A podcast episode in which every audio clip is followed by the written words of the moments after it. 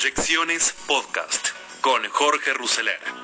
Economía, política, finanzas. Todo lo que necesitas saber para tomar las mejores decisiones.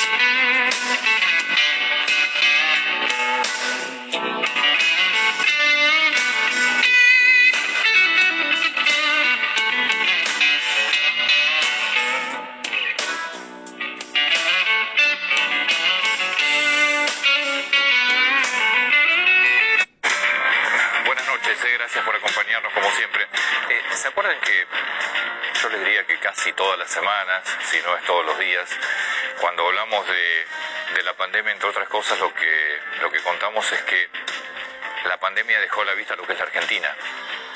Una Argentina que por supuesto todos sabemos de qué se trata, pero esta pandemia dejó a la vista absolutamente una Argentina que es, por donde la mires, inviable. La tenés que hacer prácticamente de nuevo. Esto que estás viendo allí es un escándalo. Lo, lo de las AUH, subsidios, ahora el IFE, que se cobran y que cobran ciudadanos de otro país que cruzan a la Argentina, que tienen doble nacionalidad o ciudadanía y tienen residencia, que por supuesto no existe, es una historia de corrupción muy vieja en la Argentina, donde la política, sobre todo la política fronteriza, armó esta estructura para que en las elecciones una cantidad importante de ciudadanos de otro país, pero que estaban habilitados por una residencia que no existe, cruzaban y votaban. A cambio de eso, se llevaban nuestro dinero, el de ustedes, ¿eh? porque estamos hablando de todo lo que tiene que ver con planes sociales, es dinero nuestro de los impuestos. Bueno, hoy queda a la vista y lo denuncian los propios gobernadores. ¿eh? Lo escuchabas al gobernador de Salta porque es tan brutal, encima con la sequía, con fronteras cerradas, que cruzan caminando, ya es tan brutal la estafa que se, que se nos está haciendo, bueno, te lo vamos a mostrar con datos, ¿eh? porque te vas a sorprender, ahí está un concejal o una concejala, si querés, de Bolivia cobrando en la Argentina, pasa lo mismo eh, con ciudadanos de Paraguay, y esto, digo, no se trata de xenofobia ni mucho menos, se trata que el dinero de nuestros impuestos es para argentinos o en todo caso para extranjeros que residen, trabajan y la sufren también en la Argentina y pagan impuestos en la Argentina. Pero lo que te vamos a mostrar es un escándalo. eh, y, con denuncias, denuncias que vienen hace muchos años, pero claro, de vuelta ahora, eh, con, esta pandemia, con fronteras cerradas, queda toda la vista. Dos temas muy cortitos y ya vamos a conversar con Luis Brandoni. Mañana hay una, una marcha propuesta por sectores de, la oposición. No es en forma partidaria, pero ya vamos a conversar con él y vamos a conversar con él además la realidad y la suerte de los actores eh, que la están pasando y muy mal también hoy en nuestro país producto de la, de la pandemia. Seguramente hoy vieron en una presentación, conferencia de prensa, como se hace habitualmente del Ministerio de Salud, a algo que les llamó la atención, eh, que es la, la, payasa Filomena. Yo no quiero entrar en la crítica fácil y, barata eh, de de porque yo creo que es un error de comunicación fundamentalmente, sobre todo cuando estás anunciando los, las muertes y los contagios. Pero a mí me parece, yo quiero ir un poquito más allá de todo esto. Por supuesto termina felicitando a todos los chicos, saludando, que tengan un, hermoso día de la infancia, porque vieron que ya no se llama más el Día del Niño, eh, porque parece que la inclusión pasa por el lenguaje y no por otra cosa. Yo le quiero decir a la clase política, y digo la clase política porque tampoco es solamente responsabilidad de este gobierno, porque cuando en la Argentina hoy, datos de UNICEF que coinciden con la UCA, estamos llegando a un 60% de los menores de 60 años, de, los menores de 17 años en la edad de la, en la franja de la pobreza, es decir, 6 de cada 10 menores de 17 años en la Argentina están en la línea de pobreza. La verdad no sé a qué se refieren con un feliz día de la infancia, de la niñez, y no entiendo que la inclusión vaya solamente por el cambio de, lenguaje, que por otro lado es realmente un absurdo. Para la inclusión hay que educar. La única inclusión es la educación, porque es la que va a independizar a la gente para poder salir a buscar un trabajo mejor, la que no va a necesitar que el Estado le dé un plan social y le compre el voto de esa manera. Digo, no importa el gobierno y el color político, porque la decadencia de la Argentina viene en décadas y viene de décadas. Por eso yo no me quiero quedar con lo que sí creo que es un error de comunicación enorme, pero sí quiero, me parece que hay que hacer mucho hincapié en que le estamos arruinando el futuro a enorme cantidad de chicos, a millones de chicos en la Argentina. Y los gobiernos a medida que van pasando han sumado y han sumado han sumado chicos jóvenes dentro de la franja de la pobreza. Y como también yo siempre lo digo, la verdad tus hijos o mis hijos han tenido la suerte de nacer en, un hogar medianamente acomodado, tal vez en términos económicos, han podido acceder a una educación tal vez un poco mejor que otros, han podido acceder a algunos, entre comillas, lujos, si querés, pero porque tuvieron la suerte de nacer donde nacieron. Ningún chico elige dónde nacer y la verdad que los chiquitos que tienen hoy la infancia condenada y tal vez el futuro son exactamente iguales. La única diferencia es que nacieron en un lugar diferente y no porque lo eligieron. Ahora, es fundamental, y es tarea de la política, que alguna vez empecemos a pensar en el futuro de los chicos. Porque si no, la Argentina, dentro de 20 años, que estos chiquitos que hoy no tienen ni acceso a buena educación ni a buena alimentación, y estamos hablando de 6 de cada 10 en la línea de pobreza, en 20 años, 25 o 30 años, van a ser la clase dirigente, van a tener que dirigir. Y fíjense el futuro que les va a tocar a ellos y el futuro que va a tener la Argentina. Y el otro tema que sí me gustaría también tocar es algo que se escuchó en los últimos, en los últimos días, los famosos 200 dólares de ahorro. A decir, ¿y qué importa a esta altura? Es que ¿Saben lo que importa? Es que la Argentina vive repitiendo fracasos. Cuando se vuelve a analizar si cortamos los 200 dólares, y el ahorro, si entonces terminamos por no entender lo único importante que tiene que saberse de esto. El argentino obviamente no, no cree en, algo que no hay, no cree en la moneda. Porque yo ya sé cómo sigue esta película, ustedes la van a recordar.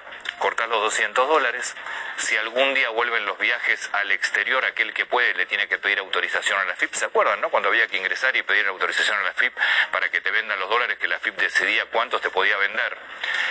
Y cuando un ministro de Economía, que hoy es gobernador de la provincia de Buenos Aires, dijo, señores, las propiedades y las vamos a comprar en pesos, se frenó así completamente el mercado de propiedades, a tal punto que tuvieron que volver atrás y decir, bueno, como excepción, todo lo que sea una propiedad con escritura se le va a autorizar la venta de dólares. A ver, lo único, lo único que va a cambiar esto es que alguna vez tengamos un programa económico en serio con acuerdo de todas las fuerzas políticas. Ya no existe, no existe más la Argentina del blanco y negro. Si no nos ponemos de acuerdo, si las fuerzas políticas no empiezan a ponerse de acuerdo en lo central y armar un programa en serio a 20, a 30 años que dé credibilidad, nunca, jamás vamos a poder solucionar el problema. No es del dólar, no tenemos moneda, no tenemos confianza y eso se soluciona con previsibilidad y se soluciona armando un programa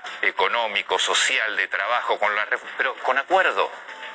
Mientras sigamos teniendo tanta división en las fuerzas políticas, tanto odio, porque se nota hasta odio en las opiniones, difícilmente vamos a poder mejorar y vamos a poder tener un país que para nuestros hijos sea un país con futuro, que para los que están empezando, que para los que están empezando a estudiar, los que tienen que elegir una carrera, puedan empezar a pensar en quedarse en la Argentina y no en irse de la Argentina.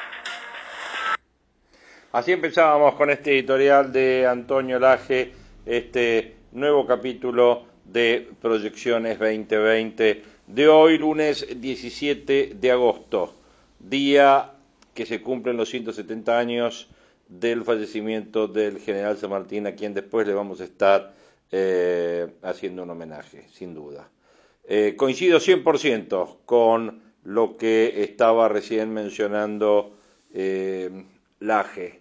Básicamente, eh, los dos temas, los temas que tienen que ver con eh, el lenguaje inclusivo, que me parece que es una reverenda estupidez el ingresar el tema eh, de, de mencionar Día de la Infancia al Día del Niño y que creer que con un lenguaje inclusivo vamos a estar cambiando las cosas como cuando, como, como mencionaba la G. Antonio que decía que seis de cada diez chicos son pobres. Y, y creemos que poniendo Filomena y em, haciendo uso del lenguaje inclusivo vamos a estar cambiando las cosas. Es como, es como el tema de la cuarentena, que la cuarentena no es más cuarentena, pero sigue siendo cuarentena. ¿Leyeron el decreto? Lean el decreto. El decreto donde están todas las restricciones de esta nueva cuarentena hasta el 30 de agosto. Es igual que antes. Ahora se llama, en vez de ASPO, DISPO. Es lo mismo. Distanciamiento social. Etapa de distanciamiento social. En vez de cuarentena.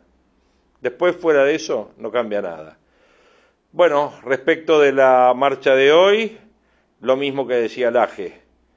Y respecto del tema de los 200 dólares, es exactamente igual. O sea, creo que hay, una, hay un tema que se está trabajando en medio de cómo cortar. Ayer leía un informe de Broda que hablaba que las reservas netas líquidas que tiene el país son 3.600 millones de dólares. Escucharon bien, 3.600 millones de dólares. Se estima que este mes va a estar perdiendo mil millones de dólares el Banco Central por el tema de los 200 dólares, porque 5 millones de personas van a estar comprando los 200 dólares que pueden estar comprando por mes. El problema no es el dólar, el problema no son los 5 millones de personas, el problema es justamente la falta de moneda. Y respecto de este tema, de los 200 dólares, del cepo, de las idas y vueltas de eh, el presidente el sábado hablando con Aliberti diciendo que el problema eran los 200 dólares más otros 200 dólares más otros 200 dólares que lo iba a evaluar con el ministro que después a la tarde el Ministerio de Economía desdijo el tema me encanta porque lo dice el Ministerio de Economía y es algo que tiene que ver con el Banco Central directamente, ¿no? ¿Dónde está la autonomía del central? Bueno, Enrique Sebach habló esta mañana eh, con Marcelo Longobardi respecto del tema y decía lo siguiente. Bueno, muy buenos días. ¿eh? Igualmente para todos ustedes. simplemente para preguntarte, ¿qué te está sugiriendo lo que están diciendo sobre el tema del dólar? El presidente dice una cosa, Guzmán dice otra, ¿no? Pero evidentemente algo está pasando, ¿no? Eh, estamos frente a un, como siempre, frente a un dilema allí, porque el, problema no es el cepo, sino la brecha. Y la brecha es producto de un gran desequilibrio macro que todavía el gobierno no ha logrado despejar. No lo logró despejar porque no pudo armar un programa en medio de la pandemia y en medio del confinamiento, etcétera. Eh, y entonces, este, como no logró despejar, la brecha refleja la incertidumbre, eh, o sea, primero que hay más que hay más pesos que los que deberían haber y, la incertidumbre de aquellos que tienen esos pesos. Cuando vos tenés la brecha, obviamente la brecha tiene consecuencias respecto de que los exportadores este, demoran las, exportaciones, además hay un problema internacional porque tampoco hay tanta demanda, los importadores tratan de adelantar importaciones, los pagos porque tienen miedo que eh, después el tipo de cambio se, dispare, los que cobran este, sus pequeños subsidios eh, todos los días aprovechan la ganancia que da venderlos, comprar los dólares a 200 y, perdón, comprar los 200 dólares a, a 100 y venderlos a 120 y ganar 20% en el momento, que es un aumento del subsidio que reciben, y los que pueden ahorrar algo en dólares, teniendo en cuenta otra vez toda esta incertidumbre, compran dólares. Como eso, eso que generó que, bueno, primero, hay pocas reservas, se perdieron reservas, y cuando vos tenés de algo poco, tenés que racionar. Y cuando tenés que racionar, tenés que decidir si racionás por precio, o sea, si subís el precio para que haya menos demanda, o si racionás por cantidad, si le doy a le doy, a quién no le doy, etcétera. Como ya lo dijimos varias veces, eh, este gobierno, por definición, lo lleva a la sangre, este, diría un amigo mío, eh, cuando tiene que enfrentarse a estos dilemas, primero elige racionar por cantidad. Y entonces empieza, bueno, a vos te vendo, a vos no te vendo, si compraste, si eh, operaste en tal mercado no, no podés comprar, si operaste en tal otro mercado, bla, bla, bla, bla, y entonces tenés ese problema que lo tenés reflejado hoy, y hoy la discusión interna es, tenemos pocas reservas, ¿a quién se las Entonces el presidente del Banco Central, con mucho criterio, dice, escúchame, entre dárselas a, a los que le estamos este, subsidiando el, eh, digamos, eh, sus ingresos, o a los que quieren ahorrar dólares oficiales y dárselas a los importadores para que haya actividad económica, yo prefiero hacer a los importadores.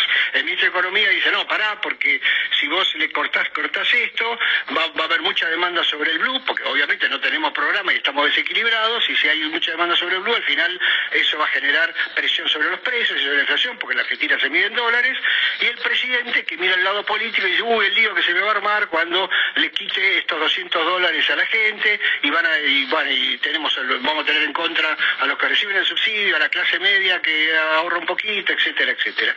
Y ahí estamos en medio de ese lío. Decime, ¿y cuántas son las reservas? ¿Se sabe? Bueno, a ver, las reservas netas son siempre una especie de secreto de Estado en la Argentina. Inclusive te confieso, cuando éramos, cuando yo era director del Banco Central, ese número ni los directores del Banco Central lo sabían, lo tenía solo el presidente y el sector que maneja el sector externo. Pero digamos, ¿Y por, y por qué, ¿Y por qué eso? Bueno, porque viene de la vieja tara de Argentina, de que como los dólares, este, como otra vez, como tu, tu moneda es el dólar, para el gobierno explicitar cuántos dólares tiene es explicitar cómo, cómo está haciendo su programa económico en todo caso. Eh, pero yo te diría que, a ver, las reservas líquidas que, heredó el gobierno de Fernández deben andar, andaban en, en torno a 10 mil millones de dólares para poner un número, será un mil más, mil menos. Eh, dicho sea de paso, no quiero polemizar con el presidente, a quien respeto, pero el presidente se quejó por las reservas que le había dejado Macri. Le recuerdo, señor presidente, que el gobierno kirchnerista dejó menos 3 mil millones de dólares de reservas, dejó de reservas negativas, no, ni siquiera dejó reservas. Pero bueno, es una nota de pie de página. Esos 10 mil, bueno, tenés una parte que es, este, eh, digamos, eh, no es líquida porque hay oro, hay DEX, hay otro tipo de instrumentos, y tenés este, reservas líquidas en dólares que algunos los estiman en 5 mil, 6 mil millones de dólares, la verdad, eh, esa estimación no la tengo, pero bueno, no debe ser muy distinto a estos números que estamos manejando, serán 500 más, 500 menos. El problema es que en el mejor momento de la mm, estacional de la compra de divisas por parte del Banco Central, que es el primer semestre, eh, prácticamente de cinco meses el Banco Central vendió, en cuatro vendió y el último mes dicen que vendió algo así como, todavía no está el número central, final, pero más de mil millones de dólares. O sea que obviamente el presidente del Banco Central, eh, eh, con justo razón, está preocupado, ¿no? Eh, Enrique, buen día. Willy ¿Qué tal, Coban, Willy? un abrazo grande. Igualmente. Eh, Enrique, si tuvieras que elegir entre dos males, que es lo que me parece que es la situación actual, y entonces eh, hay que elegir entre, digamos, prohibir el dólar, que sería lo, digamos, extremar el cepo y ya nadie puede comprar dólares, eh, o un desdoblamiento cambiario a través del cual, bueno, el que quiera dólares para viajar o dólares para ahorrar, los puede comprar legalmente en una casa de cambio sin intervención, digamos, sin que se le quiten los dólares al Banco Central. Es decir, el famoso desdoblamiento cambiario. Sí. Si tuvieras que elegir entre esos dos males, ¿cuál elegirías hoy? Bueno, a ver, yo siempre, entre la policía y el mercado, siempre elijo el mercado.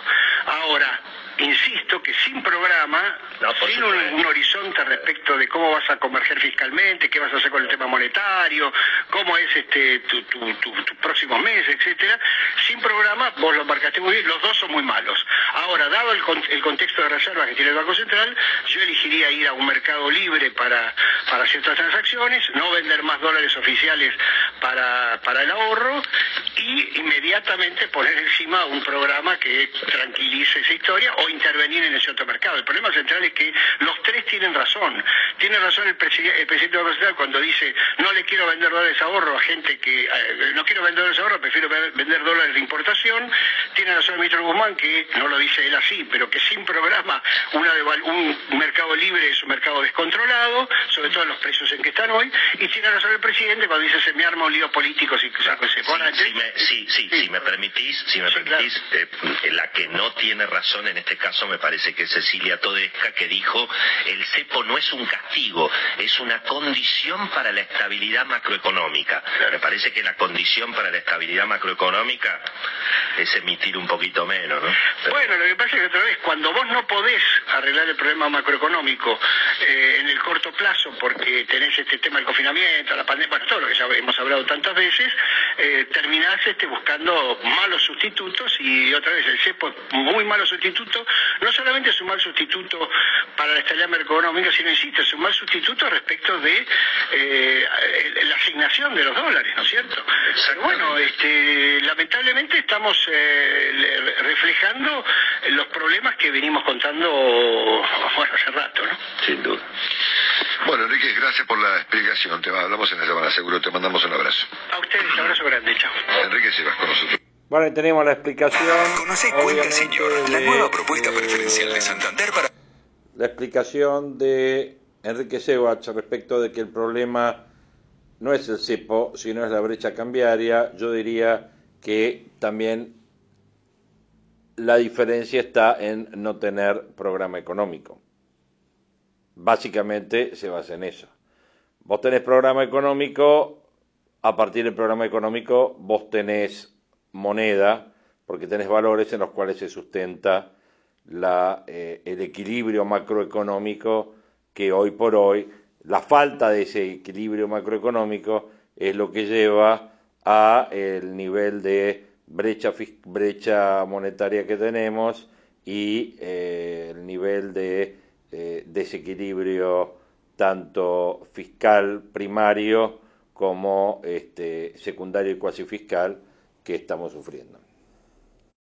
Decíamos hoy, 17 de agosto, en el marco del acto por el 170 aniversario de la muerte del general San Martín, hoy el presidente recordó al libertador, dijo que fue un hombre poco comprendido en su tiempo y fue víctima de intolerancia y de persecuciones. El presidente encabezó en eh, la mañana, horas antes del banderazo convocado para hoy a las 17, dijo que el prócer se fue a su exilio olvidado por muchos argentinos, víctima de la descalificación. En ese sentido dijo que la sociedad argentina hoy en día sigue con esa visión de crítica constante.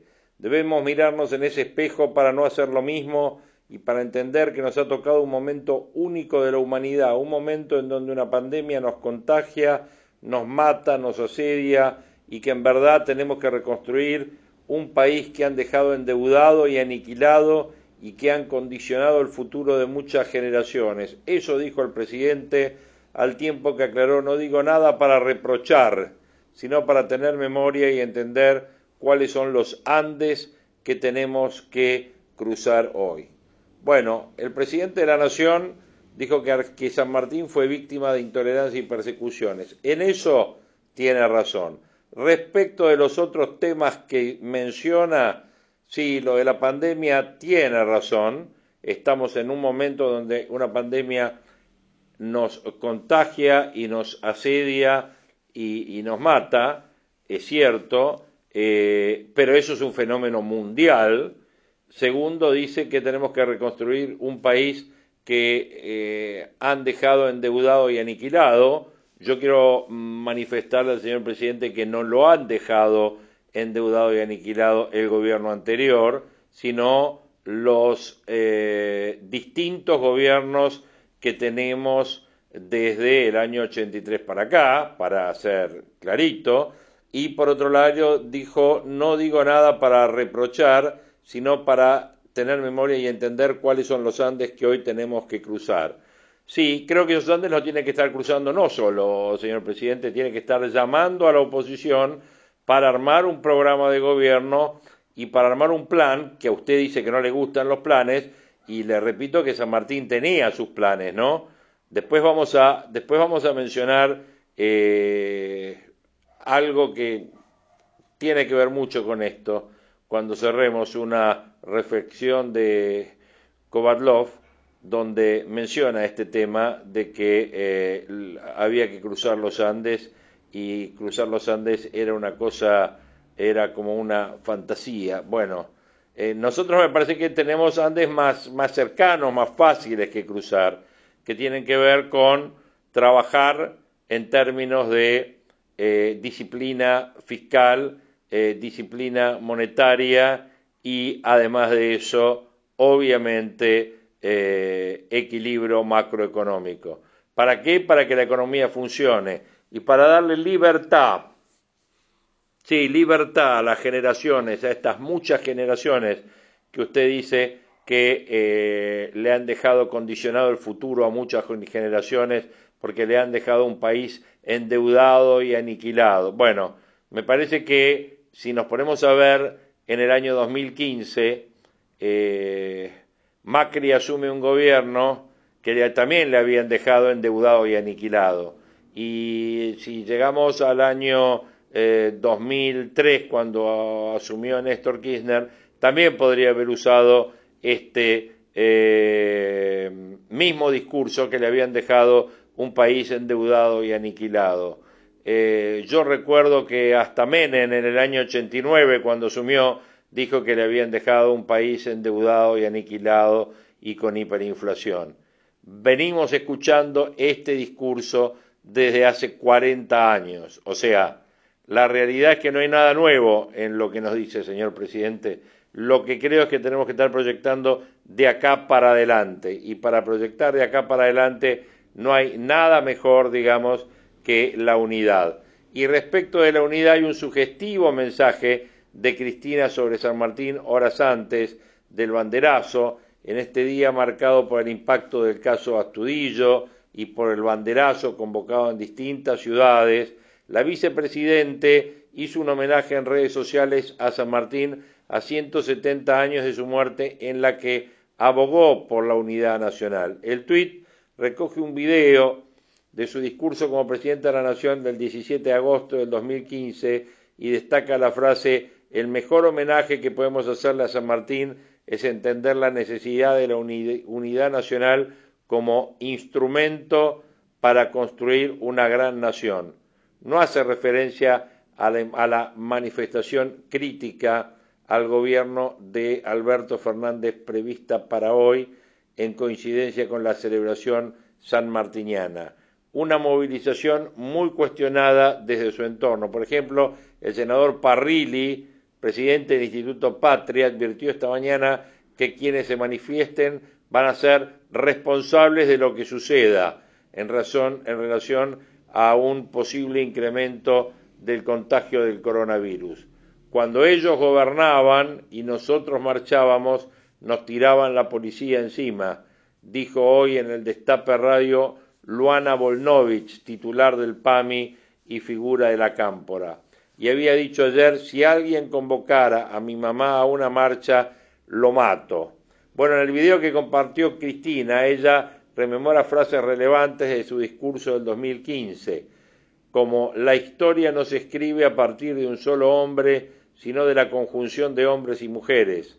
Algunos sobresalen más que otros por su natural capacidad, pero además todos necesitan de la base insustituible del pueblo que los acompañe en sus luchas. Y añadió, a ellos les tocó empuñar las armas, a nosotros nos tocó empuñar las ideas, las convicciones de que podíamos hacer un país con producción, con inclusión, para lograr el otro gran objetivo que es la igualdad. Bueno, el último mensaje de Twitter que había escrito Cristina antes de este llamado a la unidad fue uno en el que apuntó contra Mauricio Macri, donde dijo no hay argentino más impune que Mauricio Macri, espero que algunos argentinos y argentinas se den cuenta.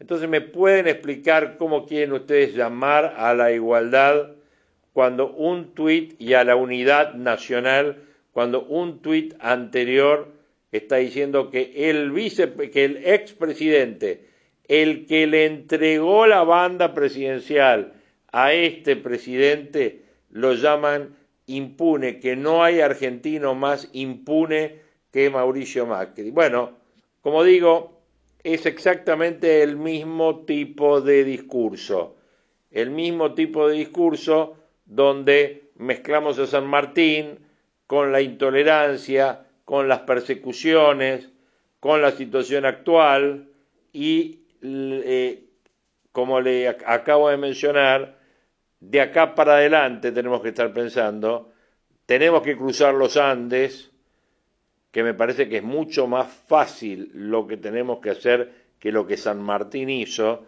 y se hace con unidad nacional, pero no con la unidad que declama la vicepresidenta, porque si hacemos con la unidad que declama la vicepresidenta, estamos dejando afuera justamente al expresidente que convocó al 41% de los votos, 41% de los votos que se va a estar manifestando hoy. Y ni hablar de lo que dijo Parrilli y de lo que dijo Luana Volnovich. Entonces, bueno, siempre nos encontramos en esta misma, eh, en este mismo círculo vicioso, no tanto en la economía también, como decía Sewach, por la falta del plan, sino también en términos políticos. Siempre nos estamos echando la culpa el uno al otro y estamos mencionando la unidad nacional como un objetivo inalcanzable. Y si es un objetivo inalcanzable, nunca vamos a estar convocando a la oposición para hacer un plan de gobierno conjunto para salir de esta crisis que estamos viviendo hoy.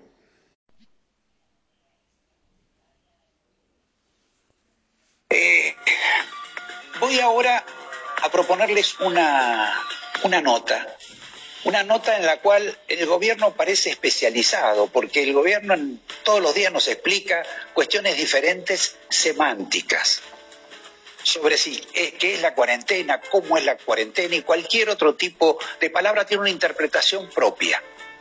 En este caso, acá hay una interpretación que genera un debate.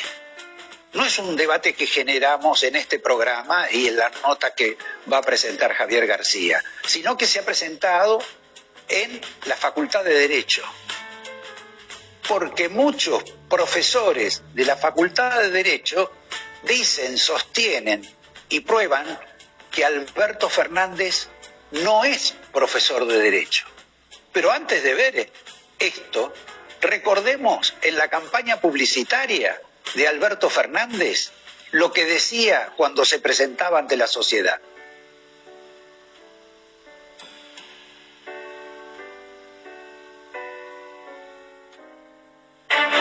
No lo recuerdes, pero junto a Néstor Kirchner ayudé a sacar al país de la crisis. Cuando no estoy de acuerdo en algo, digo que no. Cristina piensa que soy muy conciliador, es cierto. Pero cuando es necesario, sé poner las cosas en su lugar. Soy profesor de la UBA, fana del bicho, y me gusta pasear al invierno.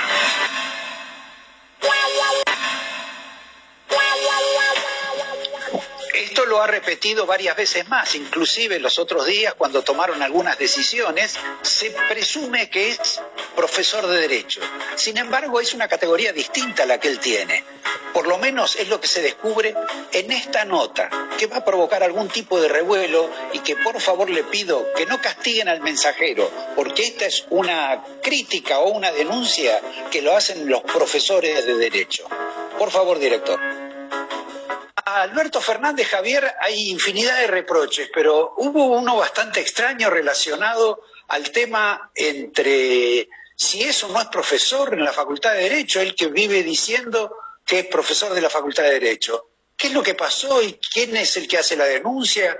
Hay mucha molestia en la UBA por esta cuestión de que Alberto Fernández no solo utilizó la figura de que era profesor de la UBA en campaña, sino que cada vez que presenta un proyecto que tiene que ver con la justicia, como fue la reforma de la justicia o en su momento la intervención de Vicentín, lo habla desde la tarima que da ser profesor de la UBA, de la Universidad de Buenos Pará, pará, eh, disculpame un segundo, Javier, pero eh, Alberto Fernández da clases en la UBA, en la Facultad de Derecho. Bueno, ese es el punto que señalan algunos profesores de la universidad que dicen, mira, están los profesores, hay diferentes categorías de profesores en la UBA, Universidad de Buenos Aires, que son los profesores eh, titulares, asociados, adjuntos, titulares, jefes de trabajo prácticos, todos esos cargos jerárquicos dentro de la estructura de claustro de profesores se concursan y son concursos bastante complejos en donde hay antecedentes de oposición, que son abiertos. Bueno, Alberto Fernández no se presentó a ningún concurso. Alberto Fernández tiene la figura de docente interino en comisión. ¿Qué significa? Que es nombrado por un titular de cátedra. Con lo cual, los profesores que hicieron todos los trámites para llegar a ser profesores titulares, adjuntos o, las demás jerarquías que hay, sienten que Alberto Fernández está colgando de un lugar al que no pertenece y habla en nombre de ese lugar sin participar del claustro de profesores, sin tener voto dentro del claustro de profesores, con lo cual no lo consideran profesor de la Universidad de Buenos Aires, sino docente, que es una categoría menor. Eh, perdón, entonces, eh, si mañana un amigo nuestro es, profesor en, la Facultad de Derecho, ¿a vos automáticamente te puede designar él igual que Alberto Fernández? Exacto, es una designación que dura un año, eh, es una materia, la de Alberto Fernández, que es, que es optativa, y sí, yo podría ser docente de las categorías de Alberto, por supuesto, no con la calidad de Alberto Fernández, yo no lo podría hacer nunca de esa manera, pero, pero sí, claro, un abogado recibido que tenga un titular de cátedra que lo propone es docente de la UBA en estas características, cuando para ser profesor de la UBA se requiere otro, otra cantidad de prerequisitos y cuestiones que hay que cumplir que Alberto Fernández no cumplió ahora, sí cumplió en la década del 90. Alberto Fernández fue profesor adjunto en la Universidad de Buenos Aires de el Bebe Rigui, ¿te acordás? Del el, que fue ministro, sí, sí, claro. Exactamente, por eso una de, Alberto Fernández siempre lo defendió tanto y habló también Bebe Rigui, incluso cuando falleció, siendo que Cristina, su vicepresidenta, lo, lo, echó de mala manera a Rigui. Claro, ¿no? Y, y Vudú en alguna medida insinuó que lo habían presionado económicamente para que no fuera preso. Y la denuncia no, le sirvió, no le sirvió de nada porque después fue preso igual. Eh, bueno, ya está libre de nuevo pero, pero, pero sin duda que lo que Alberto Fernández en, aquella época sí fue profesor universitario de las características que hoy se jacta tener, pero en realidad carece. Pero discúlpame, si fue profesor hace 30 años, ese, ese título no, no eh, supongo que se conserva o, no, se, pierde, Tiene, un, tiene un plazo de duración entre 7 y 10 años y si no se revalida se pierde. Por eso Alberto Fernández hoy es docente interino adjunto de una materia en la Universidad de Buenos Aires, con lo cual da clases en la UBA, es docente en la UBA, pero esta diferencia que parece semántica, pero que para algunos profesores no lo es y están inquietos, incluso han escrito cartas al rectorado quejándose de esta situación o pidiendo explicaciones de esta situación. ¿El rectorado dio alguna explicación? El rectorado no, no respondió la, la, carta de, por ejemplo, uno de los, uno de los profesores, profesores que mandó esta carta es Guillermo Misraji, no solo no le contestaron, sino que no le dieron traslado al Consejo Directivo, que es algo que está establecido que cuando un profesor manda una carta de estas características pidiendo estas explicaciones, debiera ser tratada por el Consejo Directivo de la Universidad de Buenos Aires. Con lo cual tampoco se entiende bien esa situación del rectorado de la Universidad de Buenos Aires con relación a la figura del presidente. ¿Qué es lo que pasa con los presidentes argentinos? ¿no? Eh, ahora eh, Fernández en alguna medida está cuestionado por por esta distinción que, parece importante, digamos, hasta en términos éticos, entre profesor y docente, a las imputaciones que había antes, a las denuncias que, que hubo sobre que Cristina no había este, no, no, se había recibido, no se había doctorado, inclusive también este, hay que recordar los episodios de Macri, lo que se dijo sobre cómo llegó a, ingeniero y, además si alguna vez ejerció medianamente, porque creo que eh, no sé si estaríamos dispuestos a, atravesar un puente que lo haya hecho Mauricio Macri. ¿Qué es lo que pasa?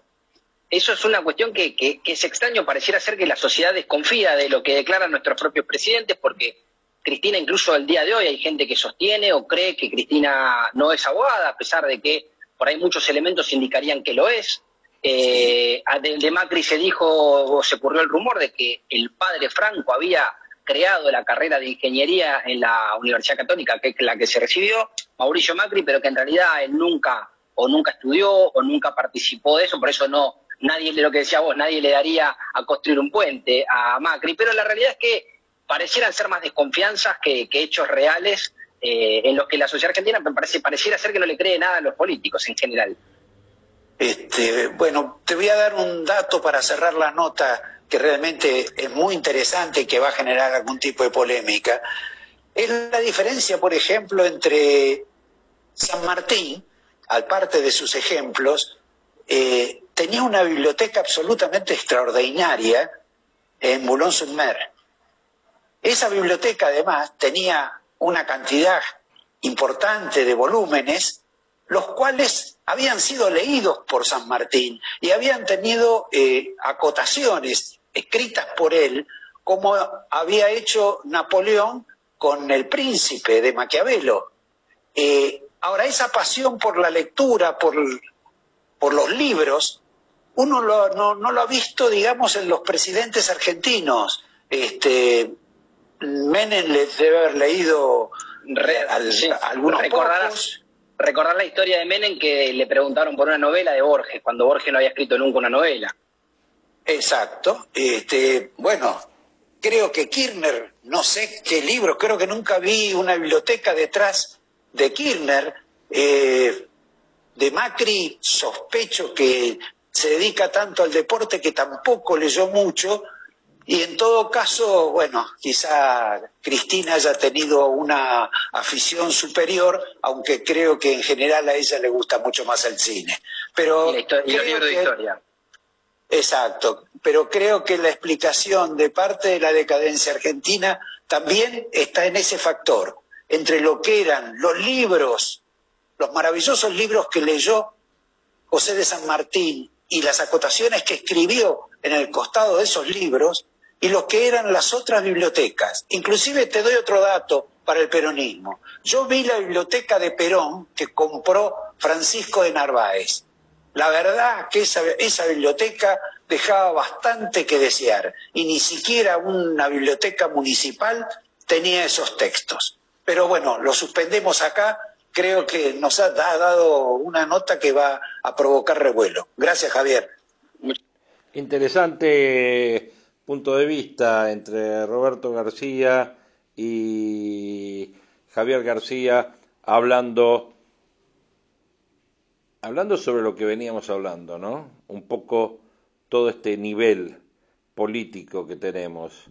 Y entre ellos, bueno, esta inquietud respecto de si el presidente es profesor de la UBA o es docente designado por otro profesor. Bueno, ahí tenemos un datito nuevo y para estar cerrando este podcast vamos a estar escuchando una extraordinaria visión de Santiago Kovatlov sobre el general San Martín. Eh, y con este homenaje de Kovatlov vamos a estar cerrando este podcast de hoy. Les agradecemos, eh, préstenle mucha atención a esto que viene, que es muy interesante. Les agradecemos su eh, participación y bueno, seguramente nos vamos a estar contactando mañana. Escuchamos a Kovatlov y con eso nos despedimos.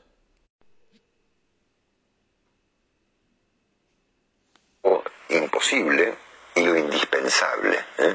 Así que les, eh, les va a tomar cuatro minutos, pero creo que mm, vale la pena escuchar a Santiago Kovalov, el pensador más indispensable de la Argentina de hoy, recordando que ella es de San Martín, tan, pero tan, pero tan vigente. Buen fin de semana, los dejo con Kovalov.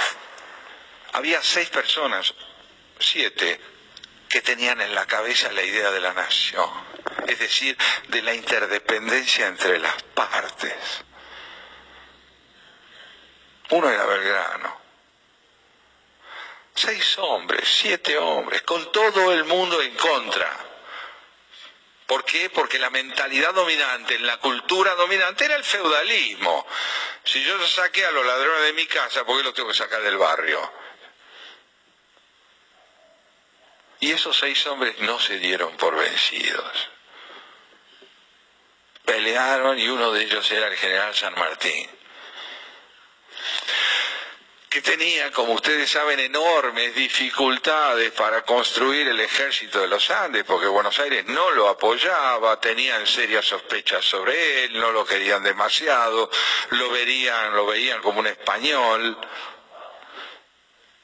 Y entonces él se va a Mendoza, consigue algún apoyo en Mendoza, y dentro de la Junta de Gobierno, el único que más o menos lo entendía era el general Puerredón.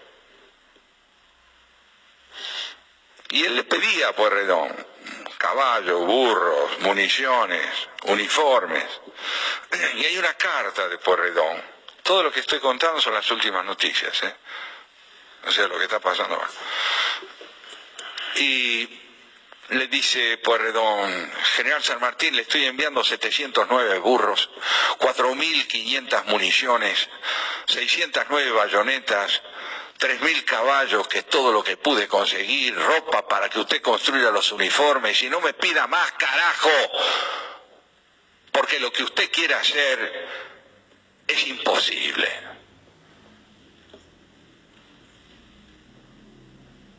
Respuesta del general San Martín.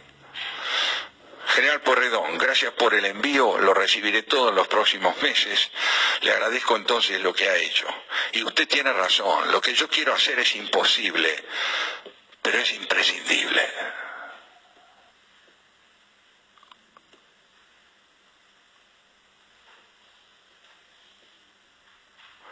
La democracia republicana es imprescindible, porque concilia la ética con la ley, el derecho propio con el deber colectivo, la educación con el desarrollo, la no explotación de la pobreza como recurso político.